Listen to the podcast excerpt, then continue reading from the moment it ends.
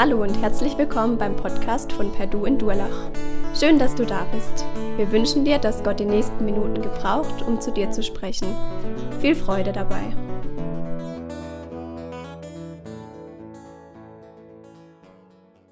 Wir sind am Ende unserer Predigtreihe über die Geschenke des Heiligen Geistes. Wir haben jetzt gerade fünf Einheiten angeschaut über den Heiligen Geist, was er uns geschenkt hat. Und es war unheimlich positiv, fand ich, diese Reihe. Was hat uns Gott nicht alles geschenkt durch seinen Geist? Es ist gigantisch, was wir alles haben. Und wir haben uns gefreut daran, das anzuschauen, was Gott uns gibt. Wir haben versucht, auch miteinander in den Bibeltext reinzusteigen, 1. Korinther 12 bis 14. Was hat sich Gott eigentlich dabei gedacht? Wie sollen wir die Geschenke, die er macht, auch richtig anwenden? Was für einen Sinn haben sie? Wie will er, dass sie gut eingesetzt werden? Und wir konnten hoffentlich auf diesem Weg entdecken, dass Gott auch uns als Gemeinde unglaublich beschenkt hat. Mit Lehrern, Hirten, Propheten, Seelsorgern, mit Leuten, die prophetische Worte haben, Leute, die besonderen Glauben haben oder Liebe oder, oder, oder. Es ist gigantisch. Und als wir in der Leitung die Themen durchgesprochen haben, die wir mit angehen wollen, da ist uns aufgefallen, hier an der Stelle bräuchten wir eigentlich noch eine Ergänzung. Paulus fokussiert in 1. Korinther Kapitel 12 bis 14 sehr stark die Charismen, die Geistesgaben. Aber wir wollen eigentlich das Paket komplett machen. Was tut der Heilige Geist in unserem Leben? Und äh, deswegen heute noch ein Thema aus dem Galaterbrief, Kapitel 5, ab Vers 16, wo Paulus an die Galater vielleicht noch was viel Grundsätzlicheres schreibt was der Heilige Geist tut. Bevor er die Geschenke auspackt, austeilt an uns, hat er nämlich noch eine ganz andere Aufgabe. Die ist nicht immer ganz angenehm. Er krempelt unser Leben um. Geschenke des Heiligen Geistes, eins davon ist, er krempelt unser Leben um. Und so dieses Thema heute, lass dich vom Heiligen Geist beherrschen oder gib dem Heiligen Geist die Kontrolle. Wenn ihr eure Bibel dabei habt, könnt ihr mal aufschlagen, Galater Kapitel 5, ab Vers 16 bis Vers 25 lese ich. Was will ich damit sagen? Lasst den Geist Gottes euer Verhalten bestimmen, dann werdet ihr nicht mehr den Begierden eurer eigenen Natur nachgeben. Denn die menschliche Natur richtet sich mit ihrem Begehren gegen den Geist Gottes. Und der Geist Gottes richtet sich mit seinem Begehren gegen die menschliche Natur. Die beiden liegen im Streit miteinander. Und jede Seite will verhindern, dass ihr das tut, wozu die andere Seite euch drängt. Wenn ihr euch jedoch vom Geist Gottes führen lasst, steht ihr nicht mehr unter der Herrschaft des Gesetzes. Im Übrigen ist klar ersichtlich, was die Auswirkungen sind, wenn man sich von der eigenen Natur beherrschen lässt.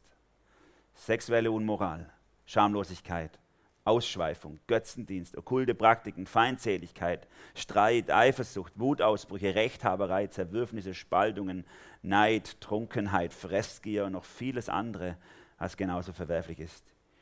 Ich kann euch diesbezüglich nur warnen, wie ich es schon früher getan habe. Wer so lebt und handelt, wird keinen Anteil am Reich Gottes bekommen, dem Erbe, das Gott für uns bereithält. Die Frucht hingegen, die der Geist Gottes hervorbringt, besteht in Liebe, in Freude, in Frieden, in Geduld und Freundlichkeit, Güte, Treue, Rücksichtsnahme und Selbstbeherrschung. Gegen solches Verhalten hat kein Gesetz was einzuwenden. Nur wer zu Jesus Christus gehört, hat seine eigene Natur mit ihren Leidenschaften und Begierden gekreuzigt. Da wir also durch Gottes Geist ein neues Leben haben, wollen wir uns auch jetzt auf Schritt und Tritt von diesem Geist bestimmen lassen. Jesus, wir danken dir für dein Wort. Wir danken dir für die heilige Wahrheit, die es in unser Leben reinspricht, wo wir uns korrigieren lassen können, wo wir uns daran ausrichten können, Herr. Gleich wir es oft merken, dass unser Leben gar nicht mit dem übereinstimmt. Wir möchten, dass du heute in unser Leben reinsprichst, uns veränderst, dass wir nicht so gehen, wie wir gekommen sind. Jesus, zerbrecht die Knoten, die vielleicht in unserem Herzen sind, die Knoten von Kälte und Bitterkeit, von Selbstvorwürfen oder Vorwürfen gegenüber anderen, die uns daran hindern, zu der Wahrheit deines Wortes durchzustoßen. Und gib das, ja, dass unser Leben von deinem Geist durch und durch gedrungen wird, Herr. Amen. Lass dich vom Heiligen Geist bestimmen. In diesem Bibeltext, ihr habt schon gesehen, nicht ganz easy, sage ich mal. So, das ist nicht so der erste Text, den man liest. Ähm, in diesem Bibeltext geht es um einen großen Kampf eigentlich, der in unserem Leben stattfindet. Es geht um diesen, diesen Krieg, den, der, den Gott auslöst, wenn der Heilige Geist in unser Leben hineintritt. Der Kampf zwischen Licht und Finsternis und wir sind das Schlachtfeld. In unserem Herzen, in unserem Leben tobt dieser Kampf. Es gibt diese Geschichte, ihr kennt sie vielleicht, ein alter Missionar kommt zurück, nochmal auf einen Besuch aufs Missionsfeld. Das war, glaube ich, unter irgendwelchen indianischen Stämmen. Er kommt zurück nach vielen Jahren, um zu gucken, was aus der Missionsarbeit, die er vor vielen Jahren begonnen hat, geworden ist. Und er trifft so einen alten Indianer und fragt ihn so, wie geht's dir im Glauben? Wie, wie, wie läuft's mit, mit Gott? Und dann sagt der Indianer, es läuft eigentlich schon gut. Ich habe nur ein Problem. In meinem Herzen gibt es einen schwarzen und einen weißen Hund und die kämpfen immer miteinander. Und dann sagt dieser Missionar, fragt ihn, ja, und welcher Hund gewinnt? Ihr kennt die Antwort, ein paar haben schon gelacht, gell? Immer den, den ich mehr füttere. Immer den, den ich mehr füttere. Und da steckt ja so viel Wahrheit und Weisheit auch in unserem Erleben drin. Ne? Was sind Prioritäten in unserem Leben? Auf was setzen wir, auf welches Pferd? Welchen, welche Ziele verfolgen wir? Und das hat unglaublich viel mit dem zu tun, was der Heilige Geist in unserem Leben tun möchte. Was der Heilige Geist in unserem Leben umkrempeln möchte. Deswegen unsere, ist unser Geschenkekorb vom Heiligen Geist nicht vollständig ohne diesen Bibeltext. Deswegen packen wir das miteinander aus. Geschenke des Heiligen Geistes. Lass dich vom Heiligen Geist bestimmen. Lass dich vom Heiligen Geist bestimmen. In vier Schritten geht Paulus durch diesen kurzen Text und wir möchten versuchen, sie nachzuzeichnen. Er greift zuerst mal auf, was, für, was das ist für ein epischer Krieg, der da in uns herrscht, zwischen Gut und Böse. Er benutzt diese zwei Begriffe Fleisch und Geist, also ähm, ja, unsere menschliche Natur und der Heilige Geist. Und er geht dann in die Auswirkungen dieses Krieges. Was passiert, wenn jetzt jemand sich nur vom, von seiner menschlichen Natur, vom Fleisch beherrschen lässt? Was würde da passieren? Was würde passieren, wenn jemand sich nur von Gott beherrschen lässt? Das ist ein dritter Gedanke. Und dann folgert er daraus im letzten Teil, ja, was heißt das jetzt für unseren Alltag? Welche, welche Auswirkungen hat es? Welche Entscheidungen müssen wir treffen? Was heißt das für uns? Wie können wir damit umgehen? Lasst uns versuchen, das nachzuzeichnen. Der erste Gedanke, der epische Krieg Geist gegen Fleisch. Das ist ein schöner, frommer Begriff. Ich liebe den einfach, weil er unglaublich viel äh, in sich hat. Manche von euch sind ja noch gar nicht so langgläubig. Ist ja für mich auch eine interessante, äh, sage ich mal, auch interessant in unserer Gemeinde das zu schauen. Vor 15 Jahren habe ich hier angefangen. Wir haben einen hohen Schwerpunkt gelegt auf Kinder- und Jugendarbeit und dann auf einmal gab es eine Welle, da sind Leute, ein Haufen Leute zum Glauben gekommen, die um die 40 oder zwischen 40 und 50 waren. Total untypisch eigentlich. Und ihr, die ihr in dem Alter zum Glauben gekommen seid, wo ihr schon bewusst alles erlebt habt, was diese Welt scheinbar zu bieten hat, ihr erinnert euch sicher noch daran, wie das war ohne Gott, oder?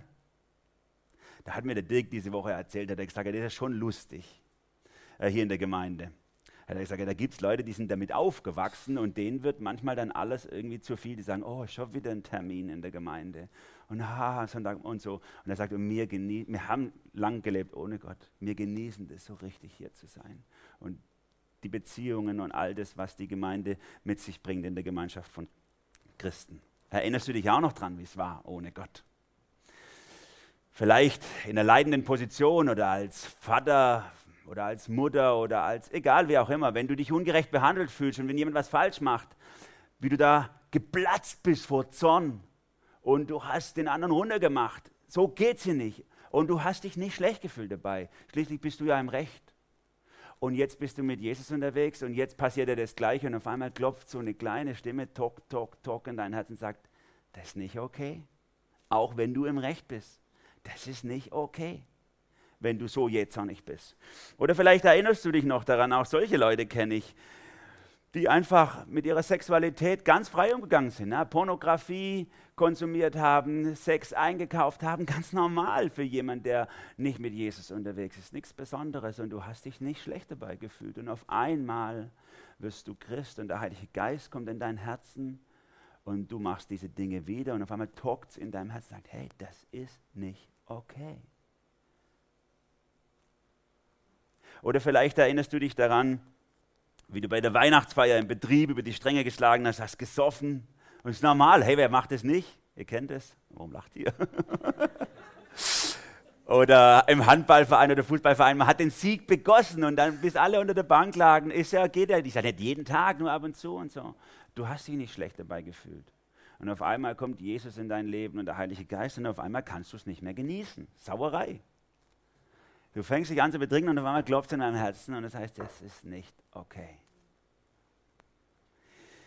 So viele Dinge gibt es in unserem Leben, die wir früher gemacht haben, als wir keine Christen waren und die kein Problem waren wenn Gottes Geist nicht in uns wohnt. Und auf einmal zieht er ein in unserem Herzen und auf einmal kommt alles in Aufruhr. Epischer Krieg und wir sind das Schlachtfeld. Paulus sagt, ich lese gerade nochmal diese Verse 16 bis 18, was will ich damit sagen? Lasst den Geist Gottes euer Verhalten bestimmen, dann werdet ihr nicht mehr den Begierden eurer eigenen Natur nachgeben. Denn die menschliche Natur richtet sich mit ihrem Begehren gegen den Geist Gottes. Der Geist Gottes richtet sich mit seinem Begehren gegen die menschliche Natur. Die beiden liegen im Streit miteinander. Jede Seite will verhindern, dass ihr das tut, wozu die andere Seite euch drängt. Wenn ihr euch jedoch vom Geist Gottes führen lasst, steht ihr nicht mehr unter der Herrschaft des Gesetzes. Die menschliche Natur versus den Geist Gottes. Oder wie es hier im griechischen Grundtext steht, eben das Fleisch gegen den Geist. Das Fleisch gegen den Geist. In diesem Bezugsrahmen, in diesen zwei Polen, spielt sich unser Leben im Alltag in den ganz normalen Dingen ab, oder? Und ihr spürt es in eurem Leben, diesen Kampf. Paulus hat ja den Galaterbrief eigentlich nicht geschrieben, in erster Linie, um den Galatern zu sagen, was müsst ihr machen als Christen. Sondern das ist eigentlich jetzt der, so ein Einschub zum Schluss. Eigentlich hat er den Galaterbrief ja aus einem anderen Grund geschrieben. Die Galater, die haben nämlich ein Problem gehabt. Paulus schreibt es in Kapitel 1. Wer hat euch verhext? So schreibt er. Wer hat euch verhext? Eigentlich alle Briefe, die Paulus sonst schreibt, sind immer mit Lob und so, ja, ich freue mich an eurem Glauben, krass, ihr geht vorwärts. Und die Galater, der einzige Brief, wo er sagt, habt ihr was an der Waffel? Wer hat euch verhext? Und was war das Problem? Sie haben sich wieder auf Gesetzlichkeit eingelassen. Sie haben im Glauben gestartet und dann kommen wieder so ein paar Judaisten und sagen, nee, ihr müsst aber das jüdische Gesetz halten und so, damit Gott zufrieden ist mit euch. Und dann sagt Paulus, wer hat euch verhext? Wer hat euch bezaubert, ihr unverständlichen Galater? Seid ihr denn komplett verrückt? Wollt ihr das, was ihr gut angefangen habt, jetzt in der Gesetzlichkeit zu Ende bringen? Wenn wir da durchgehen durch den Galaterbrief, ist wunderbar, wie er das in diesen Kapiteln beschreibt. In Kapitel 1 eben startet er so mit dieser traurigen Geschichte. In Kapitel 2 dann bringt er sogar ein Beispiel. Sagt er, der Petrus, also nicht so, dass es uns nicht passieren könnte, dem Petrus ist auch passiert. Ne? Erst groß Freiheit und alle äh, sind vor Gott gleich und dann fällt er wieder zurück in diese Gesetzlichkeit und Paulus sagt, an dem habe ich richtig gegeben.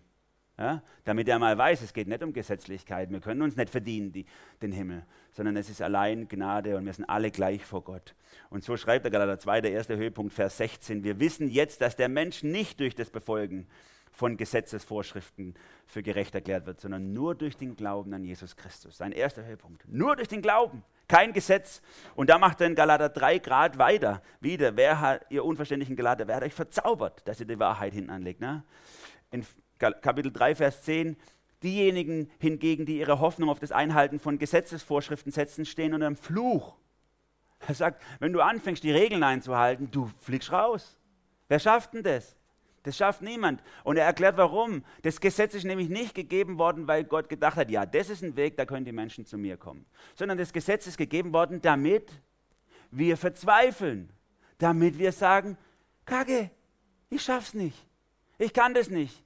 Ich kann nicht mit meiner Kraft und mit meiner Disziplin und was weiß auch immer zu Gott kommen. Es ist unmöglich. Und dass wir so verzweifeln, dass wir uns Gott hinschmeißen. Und so schreibt der Vers 26 Kapitel 3, ihr alle seid also Söhne und Töchter Gottes, weil ihr an Jesus Christus glaubt und mit ihm verbunden seid. Allein durch den Glauben. Galaterbrief war extrem wichtig für Luther deswegen auch, weil es ihn befreit hat. Und dann in Galater 4 bringt er nochmal grundsätzlich die Erklärung, was ist denn eigentlich jetzt der Unterschied zwischen uns Christen und den Juden? Wir glauben ja an den gleichen Gott, sagte Paulus. Klar, sicher, wir glauben an den gleichen Gott. Der Unterschied ist, und so beschreibt es hier, die Juden sind unmündige Kinder Gottes. Na, kennt ihr kleine Kinder, denen muss man sagen, nicht auf die Herdplatte fassen, mach die Finger da weg, sonst gibt es eine, eine, das darf man nicht. Es, ähm, also hier, halte dich an die Regeln und so. Na? Kleine Kinder, die Großen treffen ihre gut durchdachten und schön eigenen Entscheidungen. Ne? Also das ist so der prinzipielle Unterschied zwischen, und er sagt, das ist der Unterschied zwischen Juden und Christen. Juden sind auch Kinder Gottes, aber sie haben, ein, sie haben ein Stadium der Unreife im Verhältnis zu Gott. Sie brauchen Regeln, sie brauchen Gesetze, sie brauchen Gebote, sie brauchen 10 Steps to be perfect oder so. Und wir haben die Freiheit in Christus. Wir haben die Freiheit, Gott geht in uns in eine Beziehung auf Augenhöhe, wie du, falls ihr in dem Alter seid, wo ihr erwachsene Kinder habt, wie du mit deinen erwachsenen Kindern, die würden dir was pfeifen, wenn du sie wieder wie kleine Kinder, aber manche machen das ja trotzdem. Ne? Behandelst. So, und so startet dann Paulus ins Kapitel 5 von diesem Hintergrund. Er sagt, Vers 1, zur Freiheit hat uns Christus befreit, bleibt daher standhaft und lasst euch nicht wieder unter das Joch der Sklaverei pressen. Und das zieht er bis zur Mitte des Kapitels durch. Viereinhalb Kapitel, wo er ihnen sagt, Glaube, Gnade, nicht Gesetz und Regeln. Glaube, Gnade, nicht Gesetz und Regeln. Und jetzt weiß er ganz genau, jetzt kann natürlich das auch kippen auf der anderen Seite. Es kann, du kannst einen gesetzlichen Glauben haben, aber du kannst auf der anderen Seite auch einen gesetzlosen Glauben haben. Also die Theologen sagen Nomismus oder Antinomismus. Gesetzlich oder gesetzlos. Du kannst natürlich auch sagen, yes, frei, ich mache nur noch, was ich will. Und dann sagt der Paulus nach viereinhalb Kapitel, sagt er, so jetzt stopp, stopp, stopp, Vers 13. Geschwister, ihr seid zur Freiheit berufen, doch gebraucht eure Freiheit nicht als Vorwand, um die Wünsche eurer selbstsüchtigen Natur zu befriedigen, sondern dient einander in Liebe. Also wenn ihr dann endlich nach so einer langen Zeit kapiert habt, es geht nicht um Regeln und Gesetze, dann fallt bitte nicht auf der anderen Seite vom Pferd, so nach dem Motto, ja, dann brauche ich ja gar niemand mehr hören, dann mache ich, was ich will. Ich kenne so Leute.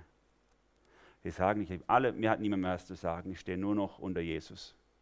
Und das heißt, die fahren bei Rot über die Ampel oder zahlen ihre Strafzettel nicht oder was auch immer. Ja.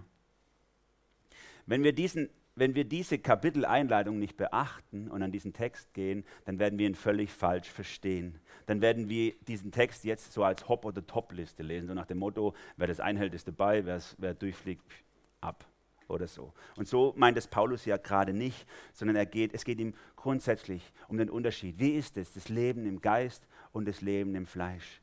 Wie ist es, dass wir nicht auf der gesetzlichen Seite vom Pferd fallen wollen, aber eben auch nicht auf der ungesetzlichen Seite vom Pferd. Mein Leben ist ein Schlachtfeld. Hier ringt Licht gegen Finsternis. Der Geist Gottes gegen meine eigene menschliche Natur, die verdorben ist. Ich muss ehrlich sagen, meine Beobachtung ist, in meinem eigenen Leben, aber auch bei anderen, dass wir super gut darin sind, auf beiden Seiten gleichzeitig vom Pferd zu fallen. Wir sind im Herzen gesetzlich und in der Tat ungesetzlich. Ja, Im Herzen haben wir manchmal so ein Gottesbild, ja, ich muss Gott zufriedenstellen, ja, ich muss Leistung bringen, ja, äh, Gott will das, pass auf, kleines Auge, was du siehst. Ja? So geprägt innen drin im Gottesbild. Und in der Tat aber sind wir gesetzlos. Da können wir genau wissen, warum ich jetzt gerade eine Ausnahme mache. Also mein Jahreslohnsteuerausgleich, ne? ist ja auch unfair, dass die schon versteuertes äh, Einkommen dann in der Erbschaftssteuer nochmal besteuern. Oder es ist ja auch, also ich muss ja meine Familie auch irgendwie durchbringen, deswegen frisiere ich halt ein bisschen. Ne? Also nur das eine Mal und eigentlich, ja. Oder, oder, oder. Ich habe dieses tiefe Bedürfnis, ich brauche das halt, ich bin halt ein Mann oder ich bin halt eine Frau. Oder, oder, oder. Auf der Ebene der Tat sind wir gesetzlos und im Herzen sind wir gesetzlich. Das ist unser Riesenproblem. Und Paulus will uns wieder zurückrufen, wie ist unsere grundsätzliche Einstellung gegenüber Jesus. Wer bestimmt mein Leben? Du bist frei gemacht. Du bist frei gemacht durch Jesus. Aber es tobt in dir durch den Heiligen Geist in deinem Herzen auf einmal ein epischer Krieg, dem du dich gar nie entziehen kannst. Also wenn ihr die Hoffnung habt, ihr seid zum Glauben gekommen habt gehofft, jetzt wird es ruhig, Pfeifedeckel. Never ever. Jetzt geht's los. Ruhig ist auf dem Friedhof. Aber wenn du zum Leben erweckt wirst, dann geht der Kampf los. Und das spürst du in deinem Herzen. Und du kannst diesen Kampf nicht beenden, indem du einfach entweder der menschlichen Natur die Zügel lässt oder ihn versuchst, durch Gesetze Einhalt zu gebieten. Wem wirst du Raum geben? Deiner menschlichen Natur oder dem Geist Gottes? Fleisch oder Geist? Beides hat Auswirkungen. Und da geht Paulus jetzt in diese zwei Auswirkungen hinein. Zuerst beschreibt er jetzt in diesem zweiten Teil die Kriegsfolgen, so habe ich es mal genannt von diesem epischen Krieg. Die Kriegsfolgen, wenn die menschliche Natur siegt. Das ist der zweite Gedanke. Im Übrigen, Vers 19, ist klar ersichtlich, was die Auswirkungen sind, wenn man sich von der eigenen Natur beherrschen lässt. Sexuelle Unmoral, Schamlosigkeit, Ausschweifung, Götzendienst, okkulte Praktiken, Feindseligkeit, Streit, Eifersucht, Wutausbrüche, Rechthaberei, Zerwürfnisse, Spaltungen, Neid, Trunkenheit, Fressgier, noch vieles andere, was genauso verwerflich ist. Ich kann euch diesbezüglich nur warnen, wie ich es schon früher getan habe. Wer so lebt und handelt, wird keinen Anteil am Reich Gottes bekommen, dem Erbe, das Gott für uns bereithält. So sind wir Menschen, oder? Ohne Gott sind wir so. Wir hauen immer über die Stränge. In jedem Bereich, ob es Essen, Trinken oder andere Bedürfnisse unseres Lebens ist, wir hauen einfach immer über die Stränge. Wir produzieren damit nichts anderes als kaputte Beziehungen, kaputte Herzen und ein kaputtes Leben. Wir hängen, wir hängen Götzen nach, Geld, Macht oder der Sportschau am Samstag oder dem Handy in deiner Tasche, das vermutlich sogar jetzt dabei ist. Ich glaube, 17 Prozent der Bevölkerung haben ihr Handy nie weiter als einen Meter von ihrem Körper entfernt. Ne? Götze muss verfügbar sein, ständig. Und ähm, wir betäuben uns dabei auf diesem Weg mit allen möglichen Sachen. Wir betäuben uns mit Fressen und Saufen, Sex und Drogen. Drogen kommen hier auch vor, ne? Zauberei, also diese okkulte Praktiken, da steht im Grundtext eigentlich Pharmakeia, also da kommt Pharmazie her bei uns. Das hat was mit Mischen von berauschenden Tränken zu tun, also mit Drogen damals.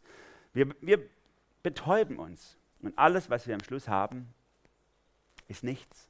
Leere Hände, kaputte Beziehungen und zerbrochene Herzen. Paulus sagt, ist doch klar ersichtlich, was die Auswirkungen sind. Schau doch mal rein in die Welt. Das kommt nicht von Gott. Tu doch nicht so, wie wenn es von Gott wäre. Vor zehn Tagen habe ich mit einem iranischen Christ gesprochen, also Iraner, der Christ geworden ist, und er hat gesagt, es ist für ihn unverständlich, dass wir hier das nicht durchschauen. Er durchschaut, für ihn ist es völlig klar, hier, was, was da läuft. Äh, er, guckt, er sagt, guck doch mal rein in die islamische Welt. Jedes Land das islamisch geprägt ist, geht kaputt, unterdrückt seine Leute, beutet die Menschen aus und zerstört alles.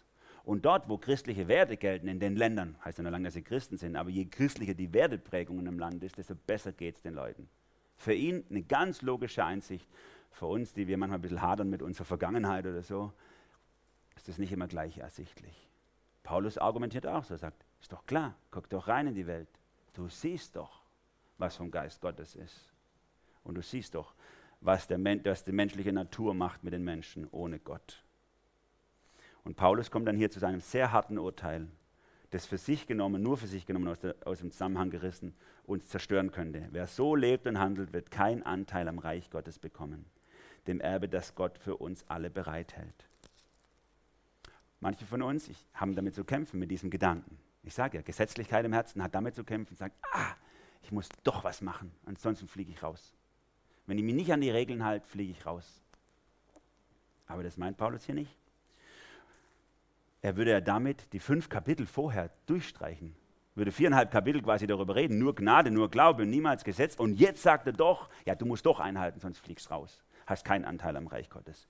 Und deswegen, um das zu unterscheiden, benutzt Paulus im Deutschen leider nicht so gut ersichtlich eine ganz besondere grammatikalische Formulierung im griechischen Kontext. Er benutzt für seine Verben eine bestimmte Form, die nicht nur ausdrücken, dass wir was tun, also wer sowas tut, wer halt mal lügt oder wer halt mal sauft oder so, fliegt raus, sondern er benutzt eine extra Formulierung dafür, eine extra grammatikalische Form, die sagt, wer so lebt und handelt, deswegen wird es hier übersetzt mit, wer so lebt und handelt, das heißt, wessen Lebensstil das ist. Wer, wer, wer, wenn seine Grundeinstellung so ist, fressen, saufen, etc., etc., etc., der hat keinen Anteil am Reich Gottes. Es geht nicht darum, dass diese Sachen nicht in unserem Leben vorkommen. Die kommen vor. Wir Christen sind ja sowas wie Flexitarier. Kennt ihr Flexitarier? Das sind Vegetarier, die sind flexibel damit umgehen. Wenn es halt das Steak mehr als 20 Euro kostet, dann esse ich auch davon. Aber das billige Aldi-Fleisch lasse ich liegen. Das sind Flexitarier. Und wir Christen sind ein bisschen Flexitarier. Das heißt, wir sind grundsätzlich frei von jeder Sünde. Nichts müssen wir mehr tun, aber es passiert halt trotzdem immer wieder noch in unserem Leben. Das disqualifiziert uns nicht. Deswegen macht Paulus viereinhalb Kapitel lang die Einführung. Das disqualifiziert uns nicht. Aber wenn wir den ganzen Tag nur fressen und saufen, wenn wir unsere Sünden entschuldigen, wenn wir wissen, warum das so passieren musste, wenn es in unserem Herzen was Normales ist, dass wir sündigen, wenn unser Lebensstil so ist, dann macht Paulus mal ein Fragezeichen, ob wir wirklich Christen sind. Denn wenn der Heilige Geist in unserem Leben ist, tobt Krieg in unserem Herzen. Wenn du aber Böses tust und keinen Krieg in deinem Herzen verspürst dabei, ist die Frage, ob der Heilige Geist noch da ist oder ob er so verstickt ist, dass er keine Luft mehr kriegt in deinem Herzen. Das ist Paulus wichtig hier zu sagen. Es tobt Krieg, wenn der Geist Gottes in dir ist.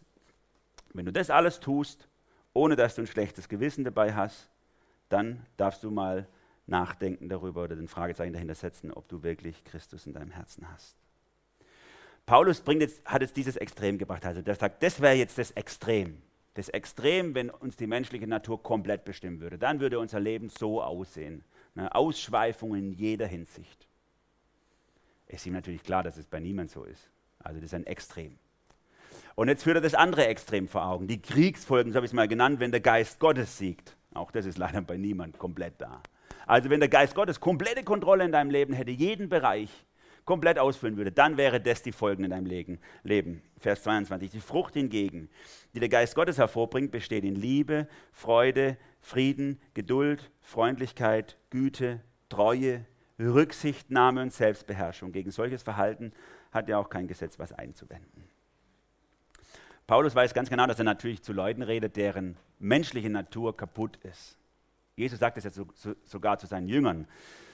In Lukas 11 sagt er dieses, wenn sogar ihr, die ihr böse seid, euren Kindern Gutes tut und so weiter. Also sogar ihr, die ihr böse seid. Er weiß, unsere Natur ist kaputt.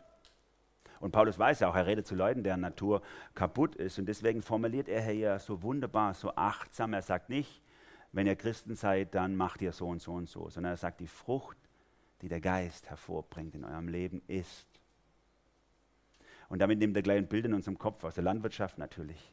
Ein Baum zum Beispiel. Ich war gerade mit, unser, äh, mit unserer Familie am Freitagmorgen waren wir Mirabellen pflücken, sind eingeladen worden von jemandem, der Mirabellenbaum bricht bei uns, könnt ihr kommen zum Mitpflücken. War cool. Unsere Kinder, was sind Mirabellen? Sowas gibt es ja gar nicht bei uns.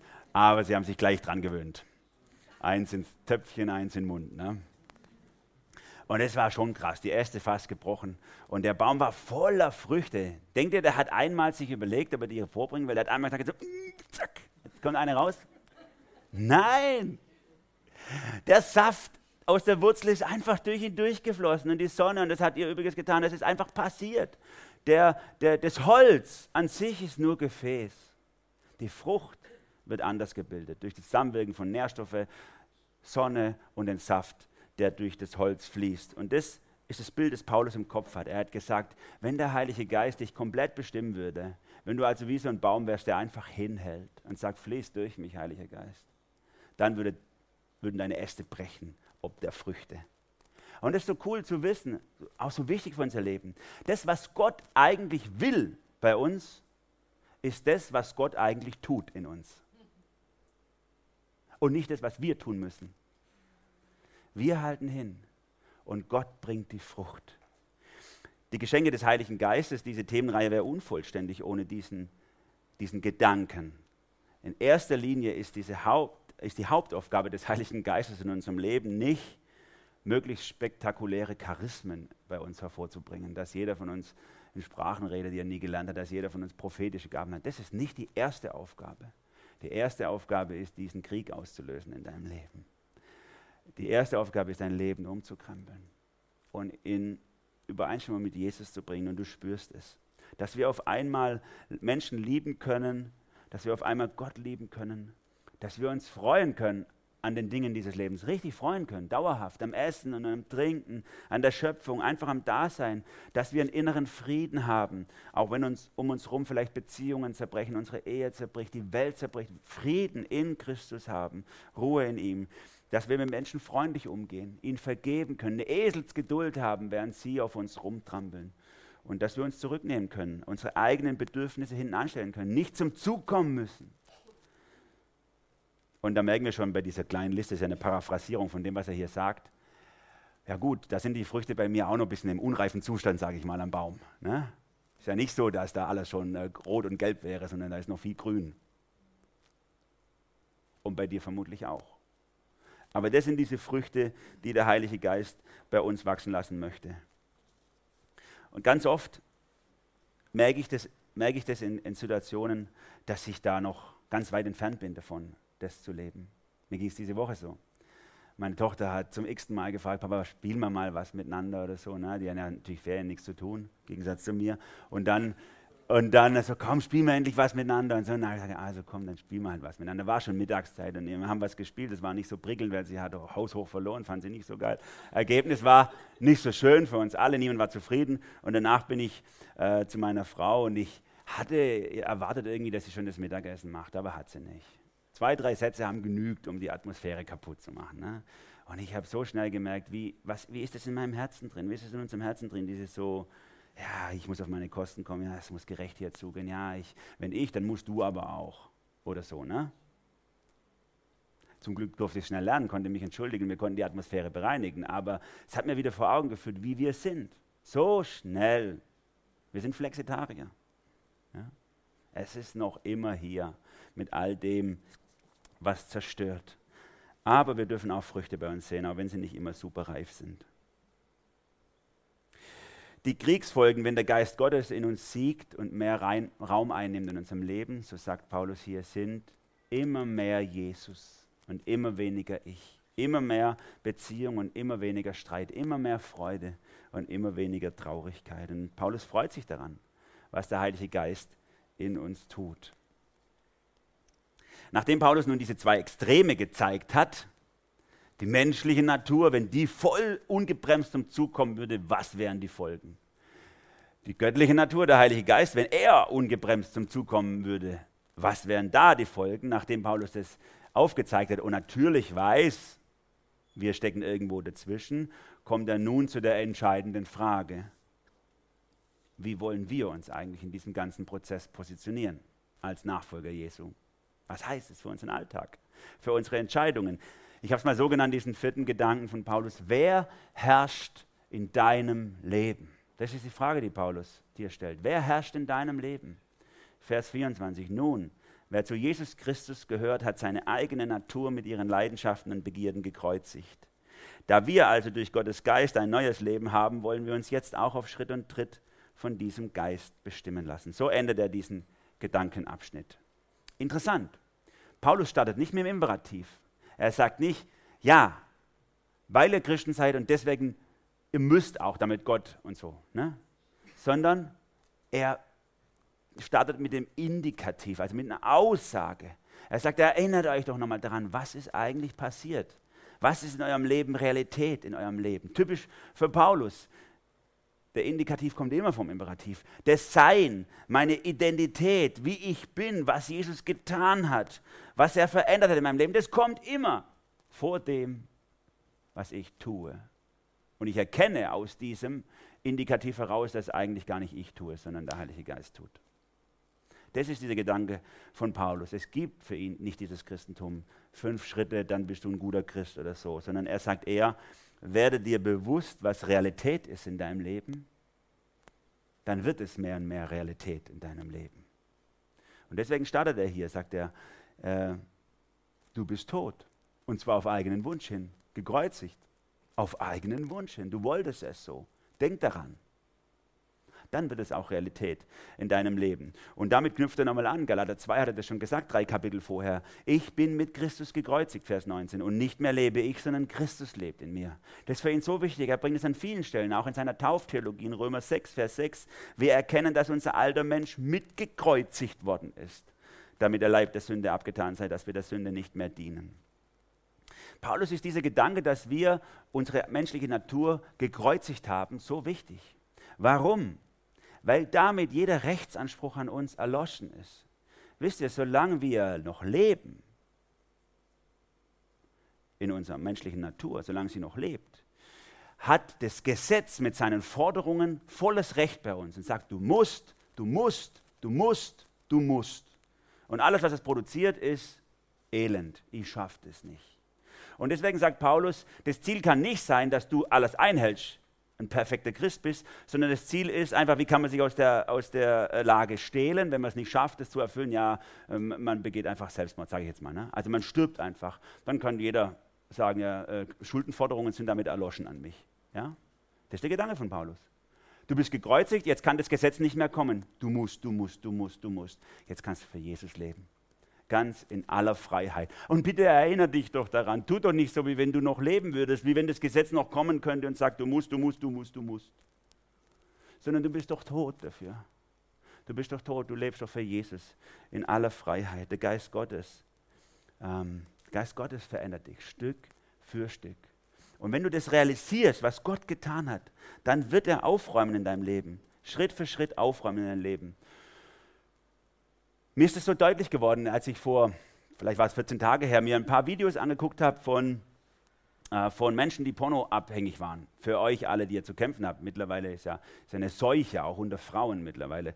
Ähm, wenn ihr gute Adresse wollt, Free Indeed so eine kleine Organisation, die sich gegründet hat in, in Bayern von Menschen, die porno- oder sexsüchtig waren und die da ein bisschen beschreiben, wie sie davon rausgekommen sind. Und es ist so schön gewesen, diese Zeugnisse zu, zu hören von ihnen, wie die erzählen, diese Männer und Frauen, wie sie frei geworden sind. Für die allerwenigsten ist diese Freiheit ein punktuelles Ereignis. So nach dem Motto, ah ja, da hat Gott den Lichtschalter angemacht und bam, war alles vorbei. Gibt's auch mal, sage ich mal, wie bei Leuten, die aufhören mit dem Rauchen, gibt's auch mal. Ja? Aber in der Regel ist es ein Prozess. Der Heilige Geist räumt Stück für Stück auf. So wie wir, wenn wir unser Zimmer aufräumen, ja, und nicht einfach den Lichtschalter anmachen und alles ist sauber. Sondern da sehen wir erstmal, wie viel Dreck da drin ist. So ist der Heilige Geist. Und dann räumen wir Stück für Stück auf. Und es war so schön, das zu sehen in diesen Zeugnissen, wie die erzählt haben, sie sind frei geworden aber das heißt nicht, dass es schmerzlos war, das heißt nicht, dass es ein Punkt war, sondern dass es keine Rückschläge gegeben hätte und heißt nicht, dass sie nicht prinzipiell jederzeit bereit wären, wieder zurückzukehren. Heißt das alles nicht. Aber sie sind frei geworden. Und es lohnt sich. Ich bin so ermutigt worden, auch von diesen Videos, einfach mit Jesus ganz zu gehen. Es lohnt sich, diesen Weg zu gehen mit Jesus. Und so sagt der Paulus auch hier, wenn ihr also Leidenschaften und Begierden gekreuzigt habt, ihr habt es, wenn ihr Christen geworden seid, dann lasst auch jetzt auf Schritt und Tritt euch von diesem Geist bestimmen. Jetzt auf Schritt und Tritt von diesem Geist bestimmen. Es ist einfach nur die logische Folgerung, dass wir in Reihe und Glied mit dem Heiligen Geist hinter ihm hertappen, wie die Enten hinter ihrer Mama. Wir brauchen keine Patentlösung. Wir brauchen nicht die fünf Schritte, was es heißt, ein Christ zu sein. Das wäre wieder Gesetzlichkeit. Wir brauchen auch nicht auf der anderen Seite Gesetzlosigkeit. Ich mache, was ich will und was ich fühle. Das muss raus oder so. Sondern wir nehmen diesen Kampf wahr, der in unserem Leben tobt. Wir nehmen diesen Kampf auf und wir wissen, es ist ein Geschenk des Heiligen Geistes, dass er uns den Sieg geben möchte und es auch tut eigentlich sogar schon getan hat, wenn wir es richtig erkennen. Und deswegen lassen wir uns immer wieder auf diesen Weg hinter Jesus her ein. Ich möchte zum Schluss kommen. Ich nehme jetzt mal das typisch männliche Beispiel, weil ich schon dabei bin. Ich bin ein Mann, wie ihr vermutlich erkennen könnt. Es ist heute nicht mehr selbstverständlich, dass man es erkennen kann. Also, ich bin ein Mann. Und äh, manchmal habe ich damit gehadert, oft habe ich damit gehadert sogar, weil wir Männer halt bestimmte Sachen, bestimmte Kämpfe haben, die Frauen jetzt nicht so stark haben, schon auch, aber nicht so stark haben wie wir Männer. Ne? Stark, stärkere visuelle Orientierung und wenn dann jetzt so die Sommerzeit anbricht und die alle halbnackig durch die Gassen laufen und so, dann hast du zu kämpfen als Mann manchmal. Ja? Und manchmal habe ich damit gehadert, bis mir aufgegangen ist eines Tages, hey, was unterscheidet mich eigentlich von den Tieren? Was unterscheidet uns von den Tieren? Tiere müssen ihren Trieb nachgeben. Die können die nicht beherrschen.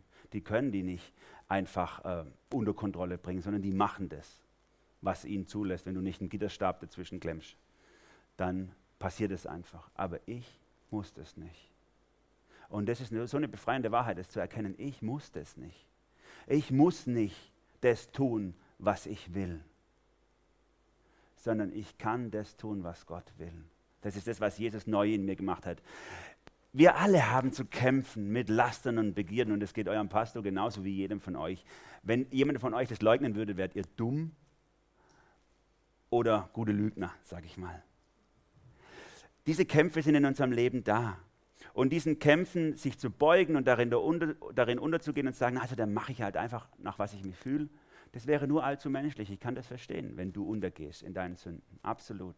Das ist nur allzu menschlich. Es ist nicht göttlich, aber es ist menschlich. Denen entgegenzutreten auf der anderen Seite mit der gesetzlichen Keule, ja, du musst, du musst, du musst, du musst, wäre wieder ein Rückschritt in die Unselbstständigkeit. Zum Scheitern verurteilt von vornherein. Geht nicht, klappt nicht, hat noch nie funktioniert. Unsere einzige Chance ist das, was der Heilige Geist in unserem Leben tun will. Uns zu Jesus zu flüchten und sagen, Herr, verändere mich durch deinen Geist. Ich will einfach hinter dir herdappeln. Du hast alles für mich getan.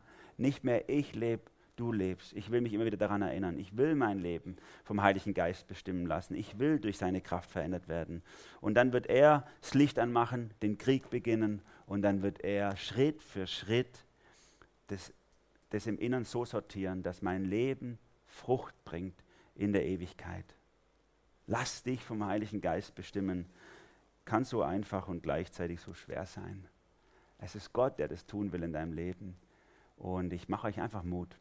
Treff die Entscheidung heute wieder neu. Wenn du gerade vorstellst und sagst, ich bin auf der gesetzlichen Seite vom Pferd gefallen oder ich bin auf dieser menschlichen, fleischlichen Seite vom Pferd gefallen, zu tun, was ich will, dann ist heute eine Chance, aufzuräumen und sagen, Herr, ich habe wieder das Licht ausgemacht, mach bitte wieder das Licht an. Ich will diesen Kampf wieder aufnehmen. Ich will mich von dir bestimmen lassen. Ich will das doch gar nicht tun, diesen Weg auf diese Art zu gehen. Und dann wird es Gott auch tun. Er nimmt dich an die Hand und dann darfst du hinter ihm herlaufen. Amen.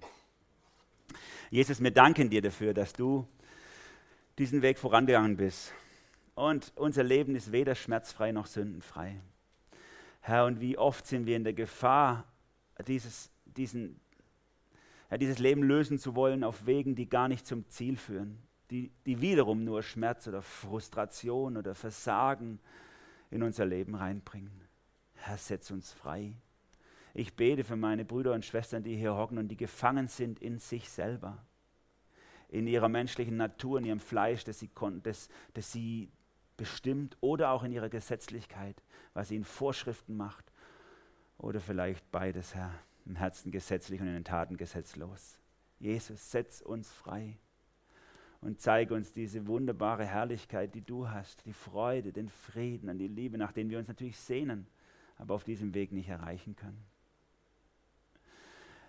Herr, ich bitte dich, dass dein Heiliger Geist in unserem Leben aufräumt, auch in unserer Gemeinde aufräumt und wir Stück für Stück verändert werden zu dir hin und Frucht hervorbringen, die du wachsen lassen hast, nicht die wir rausgepresst haben. Herr. Wir beten dich an. Amen.